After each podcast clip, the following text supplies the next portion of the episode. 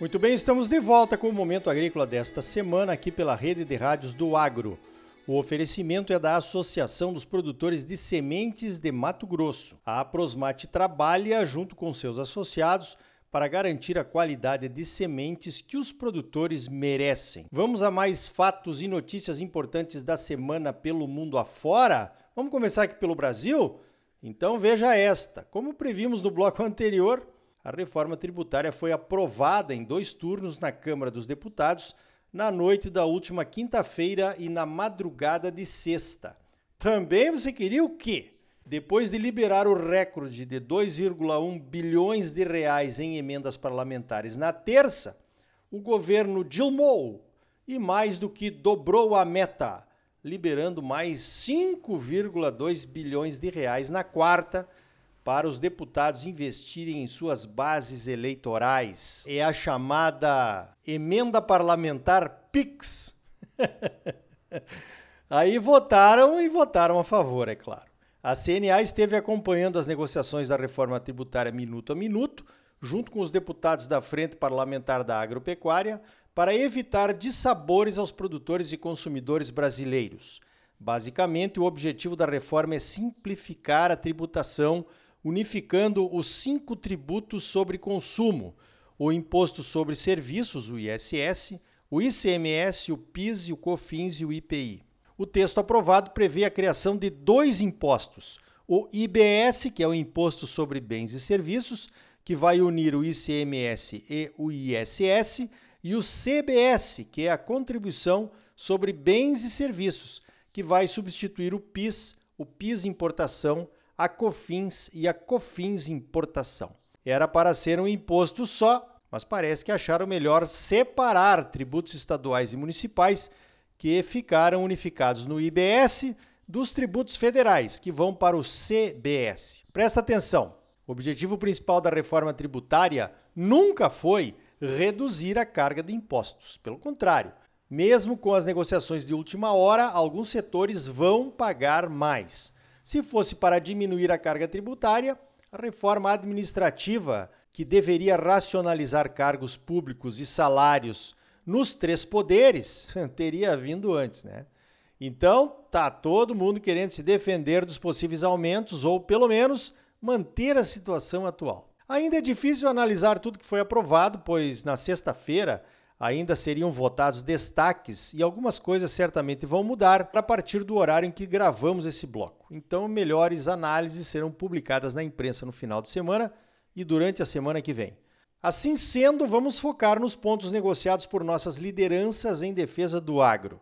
A Frente Parlamentar da Agropecuária publicou uma nota oficial na noite de quinta-feira, discorrendo sobre os pontos negociados pelo grupo de parlamentares que nos representou. Os principais pontos são os seguintes: os produtos da cesta básica terão alíquota zero. Para os demais produtos, a alíquota terá um desconto de 60%. Lembrando que a incidência de impostos sobre os produtos primários afeta toda a cadeia de produção, chegando até o consumidor, né? Produtores que tiverem um faturamento anual abaixo de 3 milhões e 600 mil reais não vão ser considerados contribuintes. Os produtores não contribuintes terão direito ao crédito dos impostos que pagarem. O IPVA não vai incidir sobre aeronaves agrícolas nem sobre máquinas agrícolas. Um detalhe: jatinhos e iates vão pagar IPVA a partir da reforma tributária. A reforma vai manter o ato cooperativo que isenta as cooperativas de impostos e vai permitir o crédito do que for pago nas etapas anteriores. Os produtores integrados, aqui os avicultores e suinocultores são os melhores exemplos, também não serão considerados contribuintes e haverá crédito dos tributos pagos sobre insumos usados na produção de biocombustíveis. Outros pontos importantes para acompanharmos é que a alíquota única ainda não está definida e certamente será motivo de muita negociação. Uma questão ainda controversa é o fundo que será criado para repartir a arrecadação entre os estados. Colocaram mais gente no tal do fundo, mas ainda não está claro como vai ser. Estão dizendo que esse fundo pode acabar com a guerra fiscal entre os estados. Será? Tem também um tal de imposto seletivo. é um novo imposto que seria cumulativo. Uai, não era para ser um imposto único? Pois então, vai contando aí, já são três: IBS, CBS e o imposto seletivo. O imposto seletivo pode incidir sobre produtos que podem prejudicar o meio ambiente ou a saúde humana. E isso pode ser qualquer coisa, né? Até a cervejinha que tomamos de vez em quando. E com certeza, pela desinformação e pelos preconceitos, os defensivos agrícolas e até a semente tratada, sabe lá, né? O pessoal da FPA conseguiu colocar no texto que o imposto seletivo não pode incidir sobre produtos isentos ou com alíquota reduzida. Quem sabe os defensivos escapam aí, né? Mas continua sendo um perigo. Também temos que ficar atentos à incidência dos novos impostos sobre a transmissão de bens, especialmente na questão da herança. Parece que tinha uma ameaça aí de que o Estado ficaria com boa parte do patrimônio a ser transmitido para os herdeiros. Nas notícias sobre a reforma que eu acessei na sexta de manhã, não encontrei nada sobre esse assunto. Outro ponto incluído de última hora foi a possibilidade de se continuar cobrando alguns impostos estaduais, como o FETAB, por exemplo, até 2043. Essa foi braba, hein? Por fim, haverá um período de transição de sete anos para a implementação dos novos impostos, começando em 2026 e terminando em 2032. Em 2033, os impostos atuais serão extintos. Então, entre 2026 e 2032, teremos dois sistemas de contribuição em vigência ao mesmo tempo: o regime antigo e o regime novo. Olha, eu já estou acostumado com isso, né? Começo um regime novo toda segunda-feira, depois da churrascada do final de semana. E você, começa também? O texto aprovado na Câmara vai agora para o Senado. Assim como essa proposta de manutenção do FETAB, que passou sem nenhuma discussão, os chamados jabutis, incluídos na lei de reforma tributária, vão continuar aparecendo. Advogados tributaristas, preparai-vos, os clientes estão chegando. Mudamos de assunto? Então veja esta. O doutor Evaristo de Miranda está aposentado da Embrapa Territorial, mas não parou de trabalhar. Toda semana nos brinda com artigos fantásticos que podem ser acessados na revista Centro-Oeste. Na sexta, publicou mais um. Fala dos incêndios florestais no Canadá, muitos deles, a metade praticamente, fora de controle. Pois então, por conta dos incêndios, o Canadá perdeu mais florestas em dois meses do que todo o bioma Amazônia perdeu nos últimos 10 anos. Os incêndios florestais canadenses já emitiram 200 megatoneladas de carbono na atmosfera. E a mídia não fala nada, né? Essas comparações na mídia são quase proibidas. Nos países desenvolvidos são incêndios. Aqui praticamente não se fala em incêndios, né? Só se fala em queimada, mesmo quando é incêndio. Mesmo durante a época da seca, onde qualquer fagulha pode começar um fogaréu.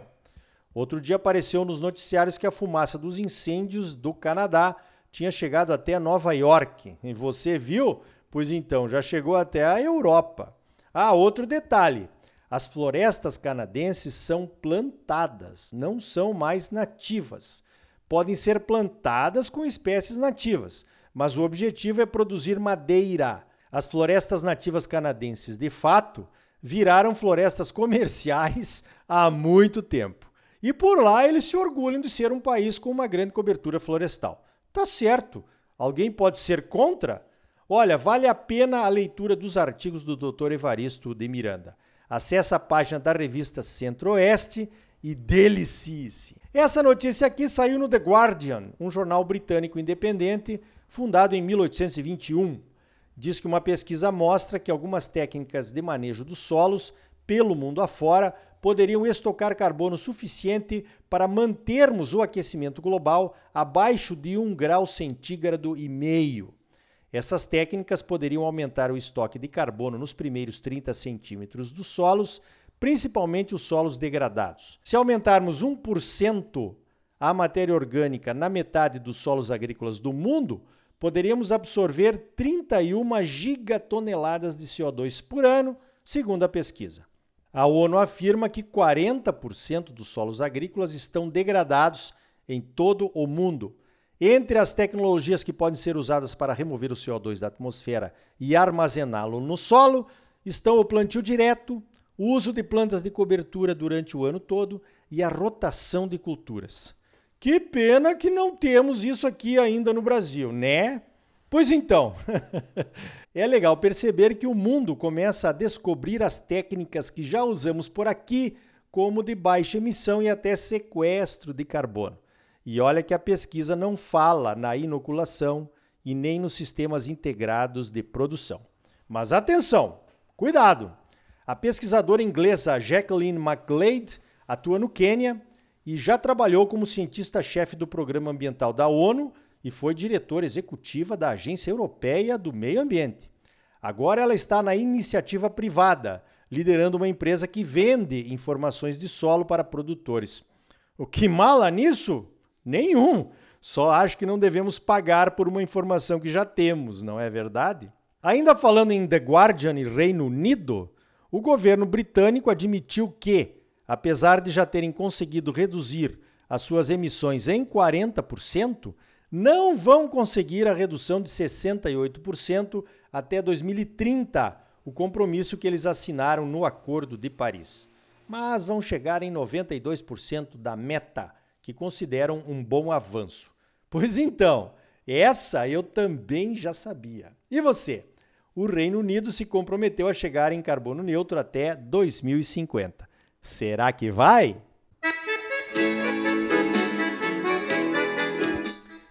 Então tá aí. No próximo bloco, a lei do transporte zero, que proíbe a pesca artesanal por cinco anos em Mato Grosso para a recuperação das populações de peixes em nossos rios. E ainda hoje, o imponderável mercado da soja, com o professor Lione Severo da Simconsult. A Associação dos Produtores de Sementes de Mato Grosso, a Aprosmate, trabalha junto com seus associados para garantir a qualidade das sementes que você exige e merece.